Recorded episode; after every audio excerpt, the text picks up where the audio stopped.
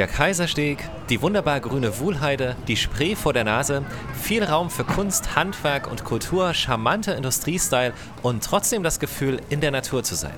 Diese Gegensätze stehen für Berlin schöne Weide. Wohlgemerkt, heute. Denn was über die Jahre hier passiert ist, ist beeindruckend und eine Entdeckung wert. Sie können sehen, wie es war, wie sich das gestaltet hat in wirklich imposanten Gebäuden, wo Sie noch den Stolz dieser Zeit erahnen können und Sie sehen die Umbrüche.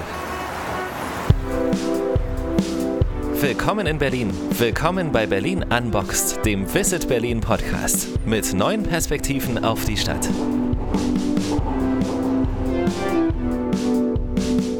Was haben die beiden Ortsteile Ober- und Niederschöneweide geprägt und zu dem gemacht, was sie sind? Über dunkle, aber auch gute Seiten der Geschichte und über die Zukunft dieser zwei Ortsteile von Treptow-Köpenick, darüber sprechen wir in dieser Episode auf zwei Seiten der Spree mit Frau Dr. Christine Glauning, Historikerin und Leiterin des Dokumentationszentrums NS Zwangsarbeit, und Klaus Burmeister, Autor, Zukunftsforscher und unter anderem Geschäftsführer der gemeinnützigen Initiative D2030. Von Visit Berlin dabei ist Bettina, ich bin Michael und wir starten unsere Reise ganz gemütlich. Wir sind im Café Schöne Weide und äh, treffen uns heute hier mit Klaus Burmeister. Und er wird mit uns gemeinsam einen Spaziergang über das Gelände machen, bis hin zum Peter-Behrens-Turm und wird uns erzählen, was historisch früher in den Rathenau-Hallen war und was sich jetzt hier vorfindet. Ja, ich äh, könnte sagen, das ist mein Stammcafé.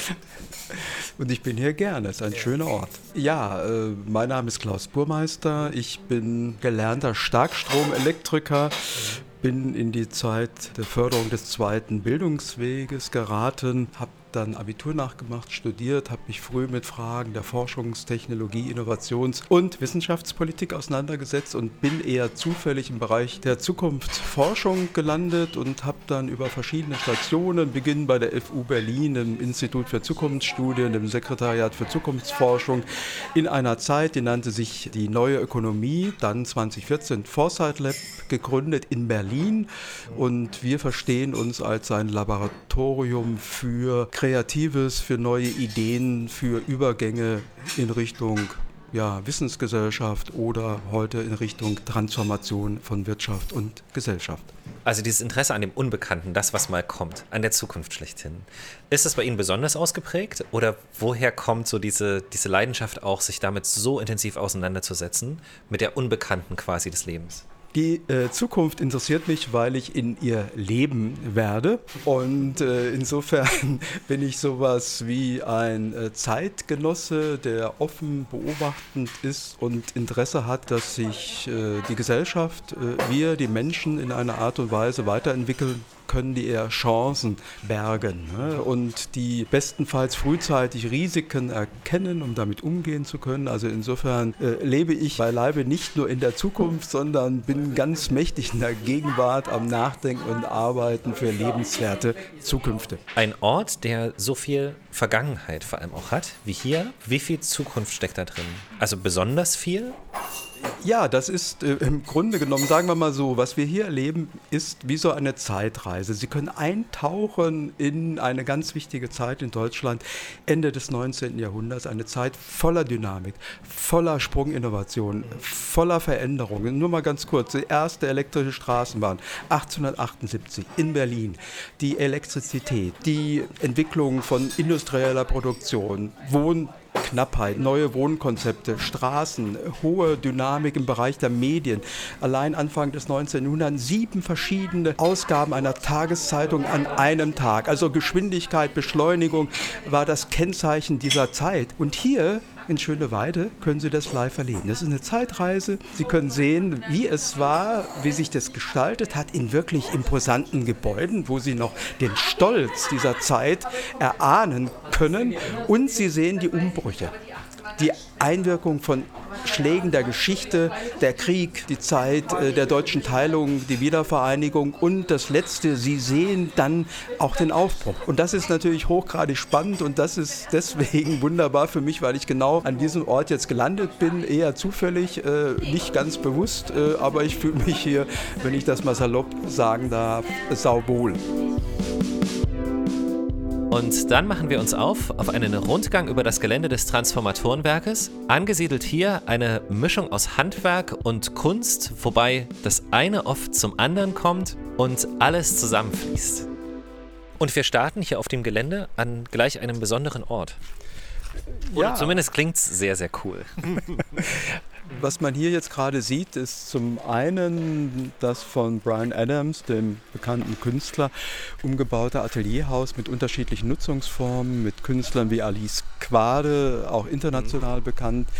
Äh, Hier die Rheinbeck-Hallen mit äh, avancierter äh, Musik und natürlich gleich hier links der Industriesalon, der sich im Grunde genommen sozusagen ein bisschen wie als Anwalt fühlt und versucht, das, was hier war, anderen zu vermitteln mit Führung, mit Publikationen und sich auch bemüht, weiterzudenken, was könnte aus diesem Gebiet mal werden. Mit einem schönen Projekt, das heißt Boulevard der Industriekultur und da sind wir gerade auf einem kleinen Nebenweg. Ja, hier hat im, im Grunde genommen gar nicht äh, sozusagen Rathenau begonnen, sondern die erste Industrieansiedlung war hier von der Maschinenfabrik Niles. Die hat auch etwa zur selben Zeit wie Rathenau äh, dieses Gebiet äh, entdeckt. Äh, vielleicht nur ganz kurze Bemerkung, auch damals schon in der Innenstadt wenig Raum. Hier hat sich im Grunde genommen nach der Reichsgründung und äh, der Notwendigkeit, dass Berlin sich vergrößert, eine Grundrentengesellschaft zusammengefunden und hat dieses Gebiet parzelliert, erschlossen und angeboten. Und die Firma Niles und als äh, auch Rathenau haben das als eine Chance erkannt und haben dieses Gebiet dann erschlossen. Vielleicht eine ganz wichtige Bemerkung, was wirklich idealtypisch und sonst, glaube ich, nirgends so klar zu sehen ist. Das Gebiet erschließt sich über die Wilhelminenhofstraße. Wir haben auf der einen rechten Seite die Schienenverbindung Görlitz-Berlin, Transport von Gütern. Wir haben dann die Spree, Schwertransport.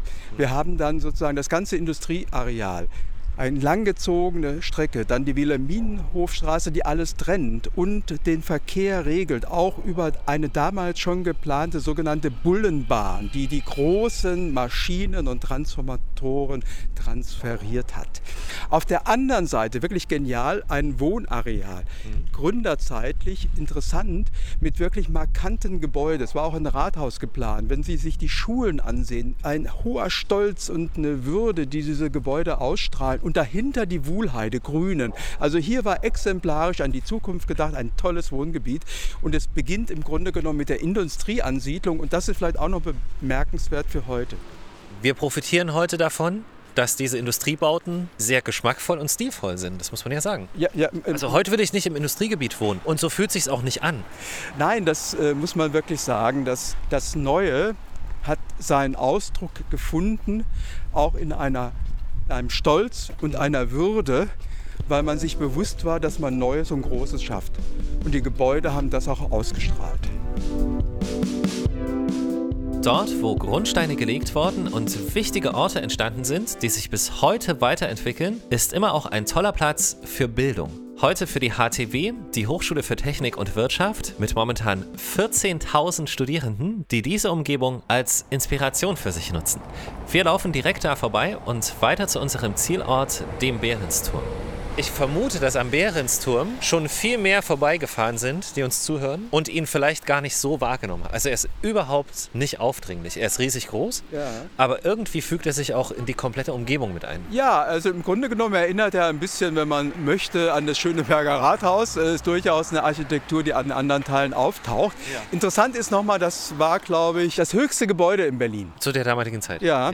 Die Konkurrenz von Siemens hat sich dann auch nochmal gezeigt, weil ein Jahr später war der Siemens-Turm fertig und der war ein bisschen höher. Äh, Es ist aber insofern ein interessantes Gebäude. Auch hier nochmal, Peter Behrens hat versucht, Automobilproduktion. Es ging hier um die neue äh, Automobilgesellschaft, später nationale Automobilgesellschaft, eine Produktionsstätte zu schaffen. Äh, auch durchaus mit erkennbaren demokratischen Traditionen sozusagen, dass es innerhalb des Gebäudes äh, eine ganze Ebene gab, wo sowohl Geschäftsleitung und Arbeiter und Angestellte zusammenkamen. Also die waren sozusagen auf einer Ebene vereint. Die Produktion auf zwei unterschiedlichen Ebenen untergebracht.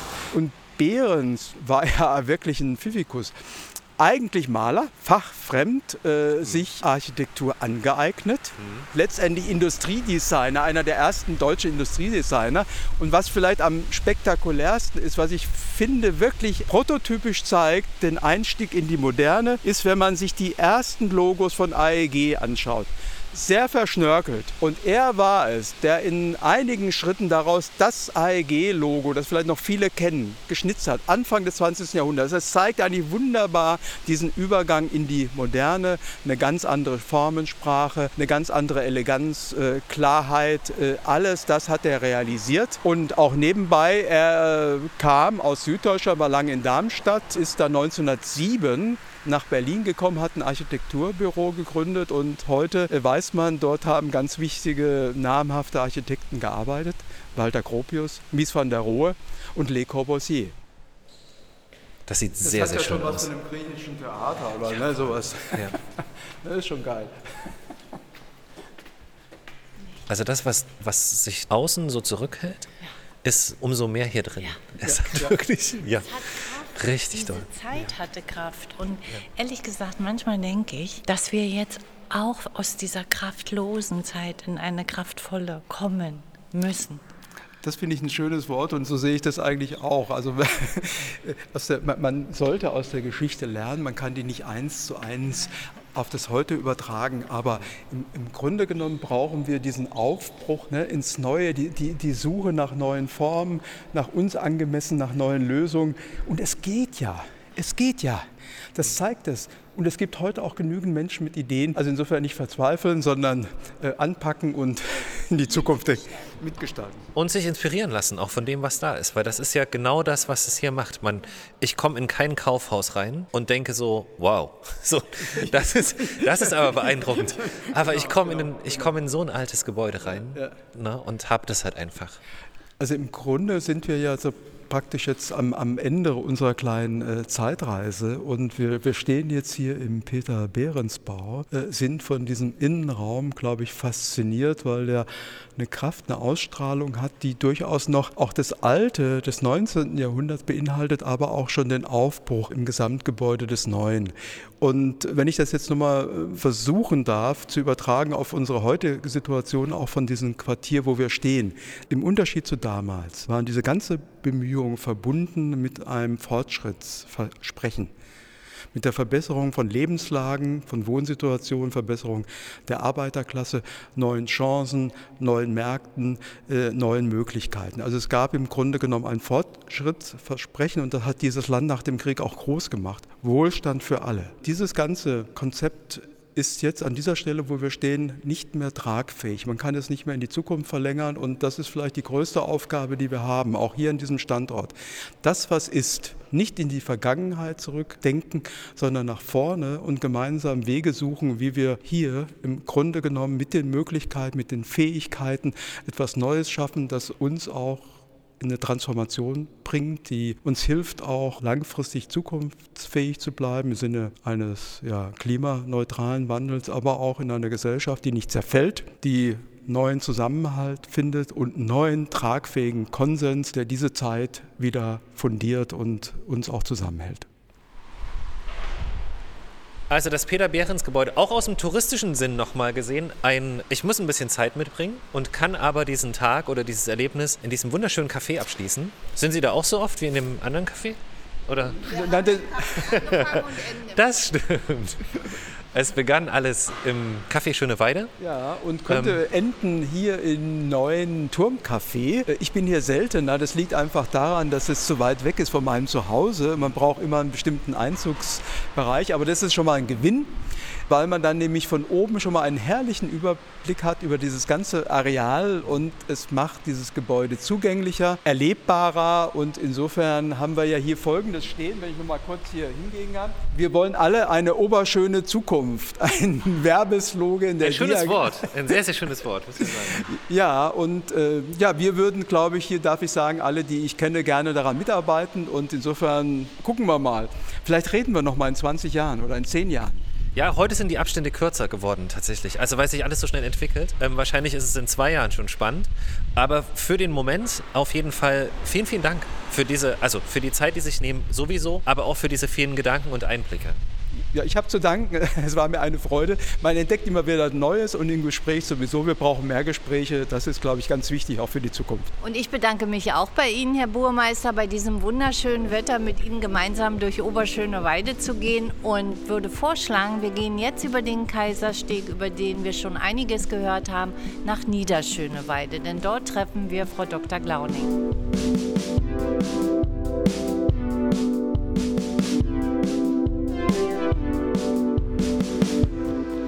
Ja, vielen Dank. Mein Name ist Christine Glauning. Ich bin die Leiterin des Dokumentationszentrums NS Zwangsarbeit hier in Niederschöneweide. Und zwar von Anfang an, seit 2006, äh, habe ich angefangen mit der wirklich schönen Aufgabe hier einen historischen Lernort aufzubauen und äh, zu entwickeln. Und das mache ich bis heute.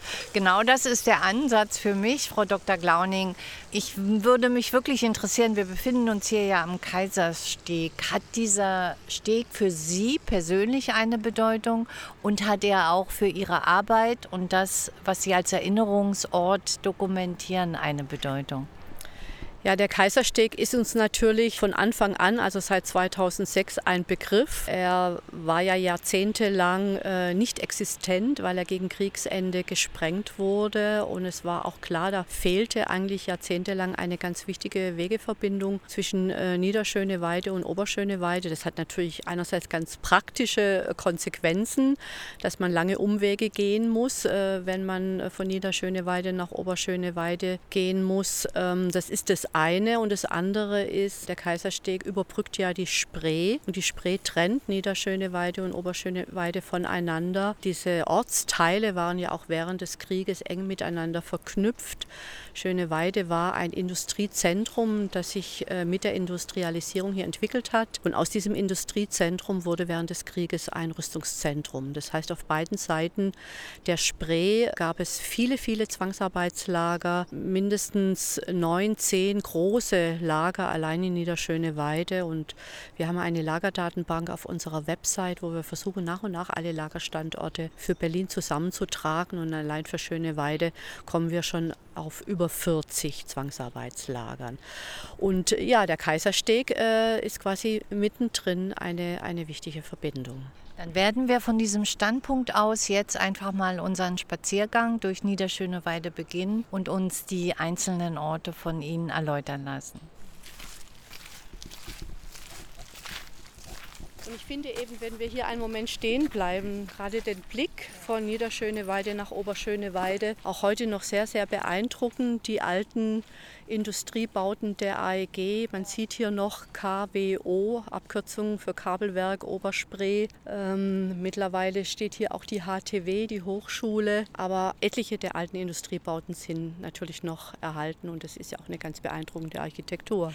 Kann ich mir das tatsächlich so vorstellen? Auf der einen Seite die Unternehmen, die produziert haben, auf der anderen Seite die Standorte der Zwangsarbeiter. Und dann sind sie jeden Morgen mit äh, Fähren, Schiffen auf die andere Seite gefahren worden?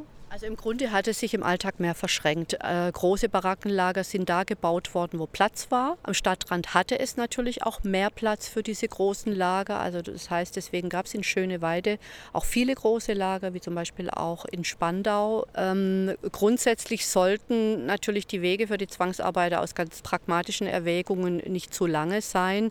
Deswegen gab es auch Unterkunftsorte direkt auf Firmengelände. Aber in der Praxis hat sich einfach gezeigt, dass dann doch Wege zurückgelegt werden mussten. Also es das heißt auch von Niederschöneweide auch von dem GBI-Lager 75, 76, wo wir nachher noch hinkommen, sind auch zum Beispiel italienische Militärinternierte äh, zur AEG gegangen, gefahren über den Kaisersteg oder eben auch mit dem Schiff. Und wir haben dazu auch in unserem Archiv Zeitzeugenaussagen, die das eben beschreiben. Eine äh, Zwangsarbeiterin, die das beschreibt, wie sie morgens eben geweckt wurde vom Barackenältesten, der dann dann schrie, so Mädchen auf zum ersten Schiff und dann weiter und jetzt zum zweiten Schiff. Wir wissen, dass äh, Zwangsarbeiter, Zwangsarbeiterinnen Kriegsgefangene auch öffentliche Verkehrsmittel genutzt haben in ganz Berlin.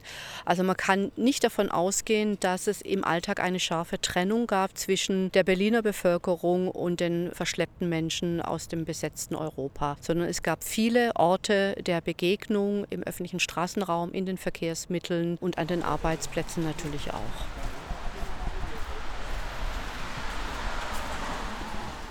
Genau. Also wir befinden uns jetzt am Standort des ehemaligen Ausflugslokals Lorelei. Das steht heute nicht mehr. Man sieht ein neues Wohnhaus dahinter und aller Wahrscheinlichkeit nach eben hier noch die Reste des Bootshauses.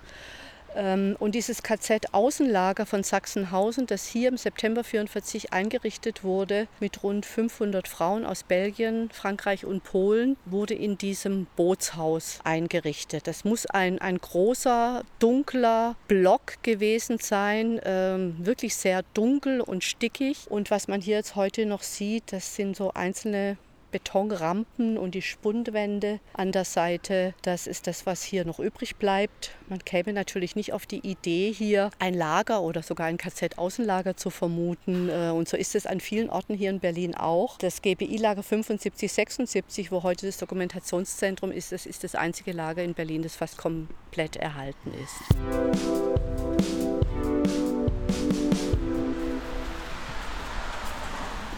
Frau Dr. Glauning, wir sind jetzt angekommen am NS-Dokumentationszentrum und sehen hier das erste Gebäude. Was können Sie uns zu dem erzählen? Das Gebäude, vor dem wir hier stehen, ist die Baracke mit der Nummer 13. Das sagt auch was über die Größendimension des Lagers aus.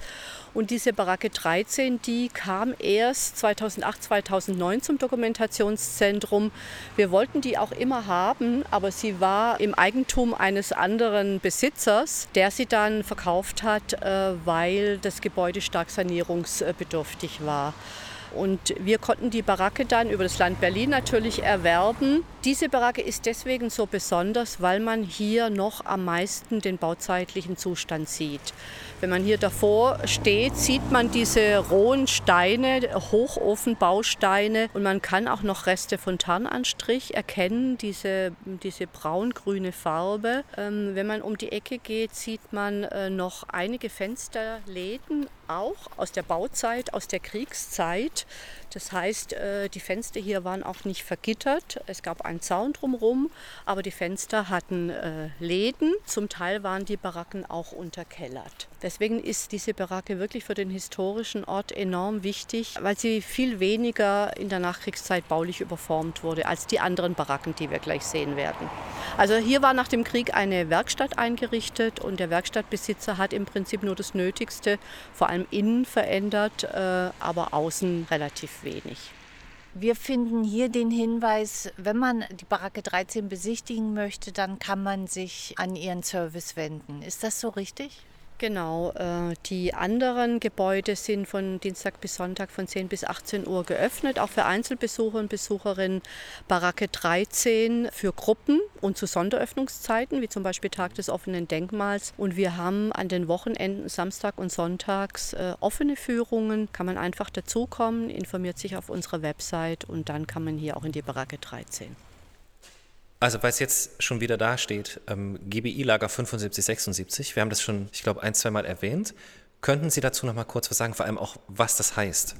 Also GBI ist die Abkürzung für Generalbauinspektor für die Reichshauptstadt unter der Leitung von Albert Speer, der später auch Rüstungsminister wurde. Und der GBI hatte eigentlich die Aufgabe, Berlin zur sogenannten Welthauptstadt Germania umzubauen. Die meisten kennen ja diese groß angelegten Planungen mit der riesigen Halle und den gigantischen Triumphbogen. Und im Laufe des Krieges wurden diese Planungen ja, dann auch ad acta gelegt und der GBI baute Bunker und Lager. Frau Dr. Glauning, wir sind in Ihrer Dauerausstellung, die insbesondere den Alltag der Zwangsarbeiterinnen und Zwangsarbeiter widerspiegelt. Was würden Sie den Gästen empfehlen, was man unbedingt sich anschauen sollte? Ich würde immer empfehlen, am Beginn der Ausstellung einen Blick auf das Lagermodell zu werfen durch diese Fenster, mhm. Die so ein bisschen die Situation aus dem Realen in den Ausstellungsraum übersetzen. Da sieht man ein Modell mit den Baracken und hinten auch ein eine Projektion und die Geschichte dieses historischen Ortes ist ja nur der Ausgangspunkt für eine größere Erzählung zur Zwangsarbeit in unserer Dauerausstellung. Die Zahl 26 Millionen, die davon auch ausgeschrieben ist, bezieht sich nochmal auf welche Gebiete? Also wir gehen davon aus, und es lässt sich relativ gut eigentlich schätzen, äh, dass rund 13 Millionen Menschen im Deutschen Reich zur Zwangsarbeit eingesetzt wurden für die besetzten Gebiete, wo ja auch äh, quasi die heimische Bevölkerung direkt vor Ort Zwangsarbeit leisten musste, ist es sehr, sehr schwer zu schätzen, aber die Schätzungen gehen dahingehend, dass es mindestens genauso viel waren wie im Reich selbst. So kommt die Zahl von 26 Millionen zustande. Eine touristische Einladung an Orte wie dieses Lager auszusprechen, ist manchmal auch etwas beklemmend, aber eben wichtig im Sinne der Aufklärung und Bildung. Deshalb herzliche Einladung. Wir stellen immer wieder fest, dass das Wissen über Zwangsarbeit vergleichsweise gering ist oder es falsche Vorstellungen gibt. Und unsere Aufgabe sehen wir darin, a, darüber aufzuklären, aber mit möglichst unterschiedlichen Gruppen von Menschen darüber ins Gespräch zu kommen. Unser äh, Wunsch, Bildungsangebot ist nicht die anderthalb oder zweistündige Führung, sondern wir wünschen uns eben, dass Besucher, Besucherinnen, Schulklassen für einen Workshop oder ein Seminar zu uns kommen. Wir haben wirklich viele unterschiedliche Angebote. Äh, es gibt ja auch das schöne schöne Motto, äh, selbst tun hilft mehr als äh, nur jemand, der vorne steht und was erzählt. Das ist eigentlich auch unser, unser Anspruch und wir haben auch seit 2015 eine internationale Jugendbegegnungsstätte, wo wir mit Menschen aus aller Welt, die hierher kommen, über das Thema Zwangsarbeit reden. Es gibt äh, Methoden von szenischen Lesungen über fotografische Spurensuche, nicht nur hier in Schöneweide, sondern in ganz Berlin werden Orte der Zwangsarbeit besucht. Man diskutiert natürlich auch über Aktualitätsbezüge Rechtsbezüge, über Rassismus, über Zwangsmigration damals und heute und natürlich auch über Zwangsarbeit damals und heute. Auf jeden Fall darf ich Ihnen vielen Dank sagen, dass Sie sich die Gerne. Zeit genommen haben und vor allem auch, dass Sie mit allen, die hier dazugehören, das hier aufgebaut haben und die Möglichkeit damit schaffen. Ja, vielen Dank Ihnen. Berlin Unboxed, der Visit Berlin Podcast. Auf Spotify, Google Podcast, Apple Podcast oder dieser. Folgt uns auf Instagram, Facebook oder YouTube und entdeckt Berlin mit der About Berlin App, dem digitalen Stadtführer für Berlin-Geschichte. Alle Infos auch auf visitberlin.de.